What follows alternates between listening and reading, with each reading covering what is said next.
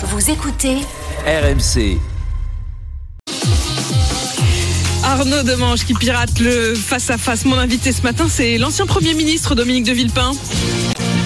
Et oui, bonjour Apolline, c'est Jean-Pierre Foucault. Ce matin, notre invité a un physique magnifique, des cheveux soyeux et élégants.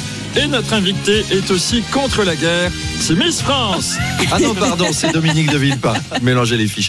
Le dernier euh, face à face avec Dominique de Villepin avait cartonné sur YouTube. On peut peut-être encore faire grossir les chiffres si vous vous YouTubisez un tout petit peu à peau. Il faut lui dire des trucs du genre Salut les followers, salut la commu.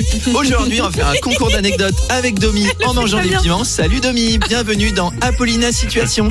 Et ça va cartonner.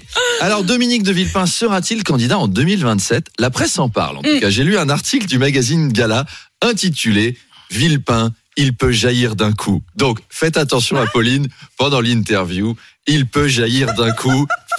C'est- non mais c'est vraiment, c'est c'est dans la télé. hein. Donc Villepin c'est un expert en diplomatie. Moi quand je l'écoute, je. Non mais c'est C'est pas moi qui ris. hein. Je précise Non, bah- que c'est le rire d'Amélie Rosic Oui, que oui, vous oui. entendez à l'instant. Donc, je reste d'un sérieux. Dominique de Villepin, soyons sérieux, est un expert en diplomatie. Quand je l'écoute, je complexe énormément parce qu'il sait tout. Mm. Vous lui demandez, alors Dominique de Villepin, faut-il envoyer des troupes au sol à la frontière russo-ukrainienne?